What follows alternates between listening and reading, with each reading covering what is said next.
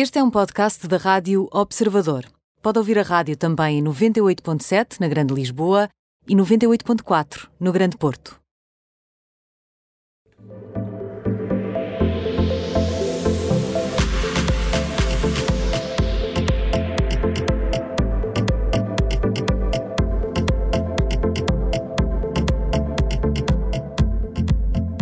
Ana Marques, muito boa tarde, bem-vinda à nova tarde em direto do Olá, Observador. Como boa estás? Tarde. Boa tarde e bom ano. Bom ano. Olha, agora para a conversa com Judite França e também com o Bruno Vieira Amaral. Bom ano, Ana, bom, ano.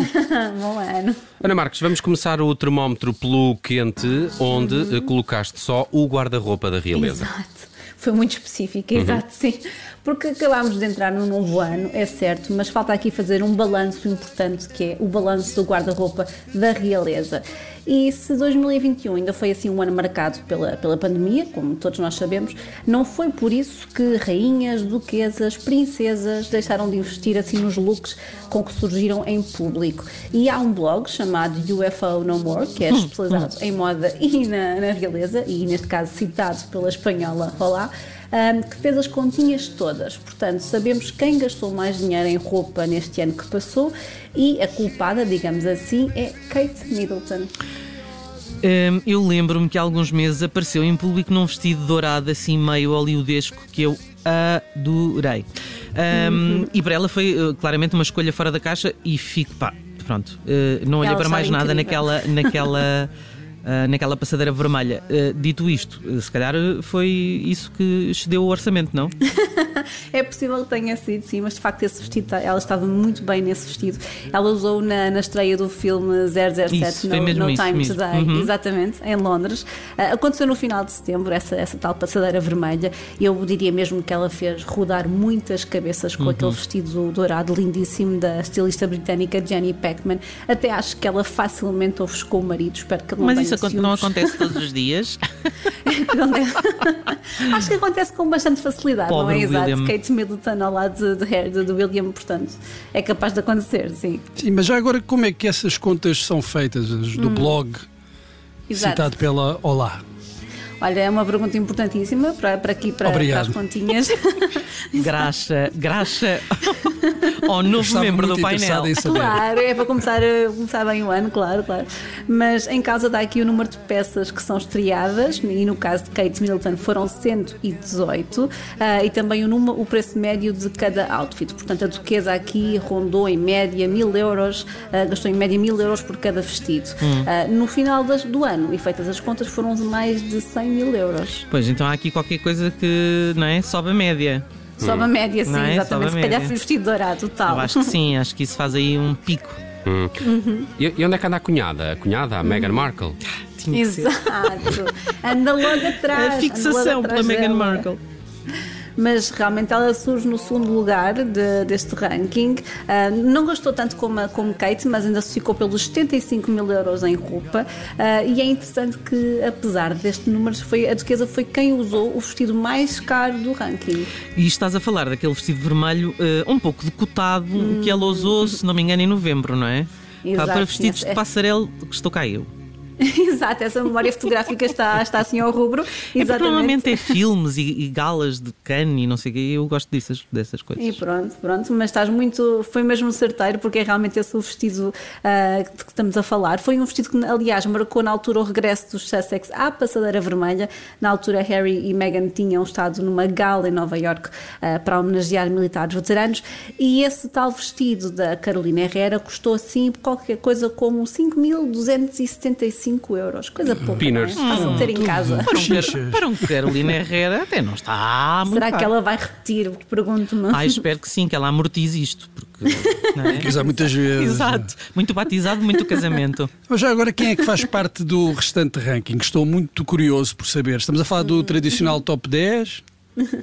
Neste caso é mais top 15 ah, e respondendo à tua pergunta, portanto, aqui em terceiro lugar temos a máxima dos Países Baixos, depois A máxima vitória dos da Suécia. é o máximo, Máxima é dos O Países máximo é o Baixos. máximo.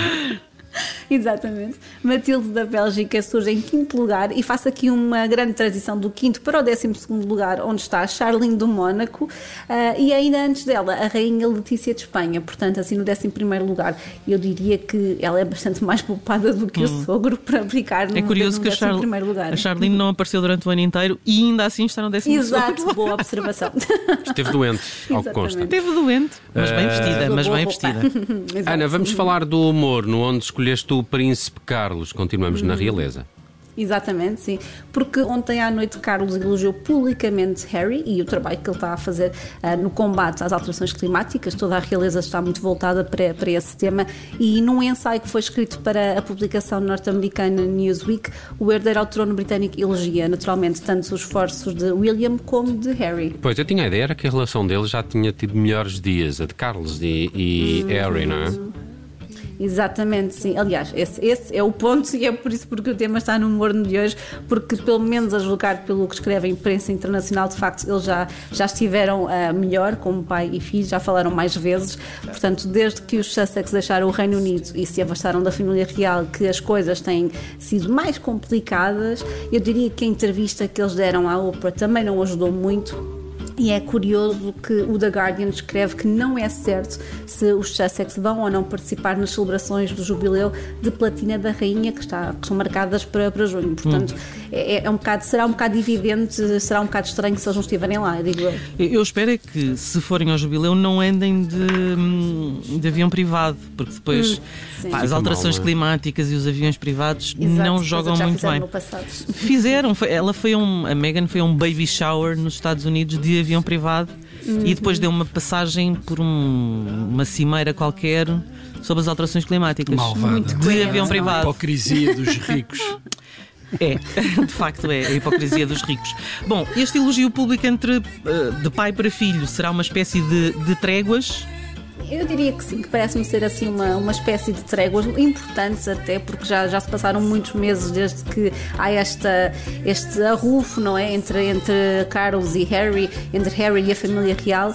E eu diria até que Carlos ainda não conhece a neta mais nova, a Lilibet, que curiosamente faz exatamente hoje sete meses. Portanto, são sete meses sem conhecer o avô pelo menos uhum. fisicamente. Não sei se por videochamada a coisa já se deu. Fizeram um zoom já, quase uhum. certeza. Exato. Muito bem, vamos ao frio. Lily Collins está no frio. Quem é a Lily Collins?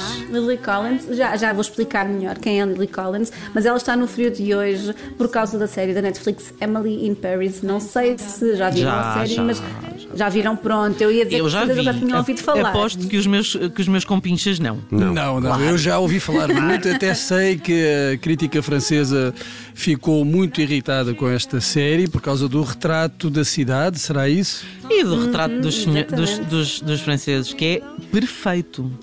Ups, polémico. Atenção, a embaixada francesa, embaixada francesa à escuta. Não, é, é, é, para todos os Judite imigrantes. França. Para, para, todos os imigrantes que nos estão a ouvir neste momento em França, eles concordarão, eles concordarão com este... comigo. Ok, ok. Mas é verdade que a série tem sido criticada, aliás, uh, pelo retrato da cidade, pelo retrato dos franceses. Há quem acusa a série de, ter, de usar muitos clichês, digamos assim. E, o exemplo disso é o portal Allocine, que, eh, que na, na, primeira temporada realmente escreveu que a série dava uma imagem completamente errada da cidade. E depois, outro crítico, agora para a publicação de Premier, identificou muitos motivos para se sentir insultado. Oh. Foi isso que ele à data escreveu. Olha lá. Uh, mas, Eu ia dizer isso, mas, mas... que peninha.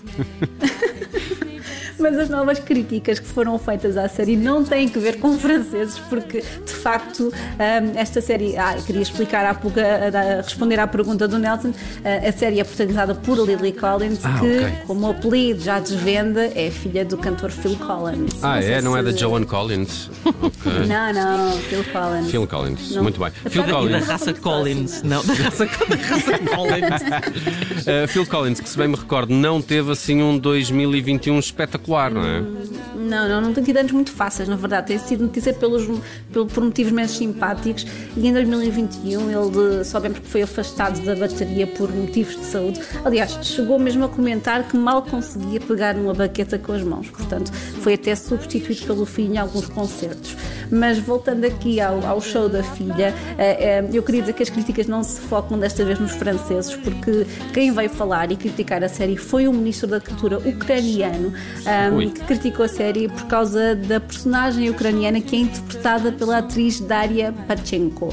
Um, e além de ter apresentado uma reclamação à Netflix, uh, ele escreveu no Telegram que, a série, que na série está presente uma imagem caricatural de uma mulher ucraniana que é inaceitável e também insultuosa. É pá, o ministro devia estar preocupado com as tropas russas que estão ali na fronteira. Estão à porta. Uh, mas então, a personagem é retratada como? Com clichês, claro, aquilo é uma comédia, senhores.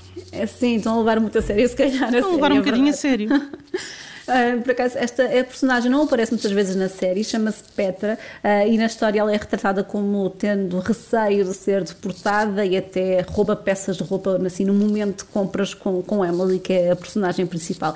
Eu diria que não parece assim tão escandaloso, que não merece assim tanto burburinho, mas pronto. Mas tu de não és ucraniana, não é? Olha, Nem olha, eu ministra- não não és ucraniana. ministra Os países andam muito ucraniana. sensíveis Não, olha, com estas coisas, andam, andam a passar muito tempo na Netflix. Olha, se é? nós nos chateássemos com os filmes que os franceses fazem sobre mulheres, portugueses. mulheres de bigode e assim. olha, Ah, tinha visto, exatamente, não é? sim, Também sim. fazem isso. Declarávamos guerra imediatamente. Invadir. Já, já. Invadir a França.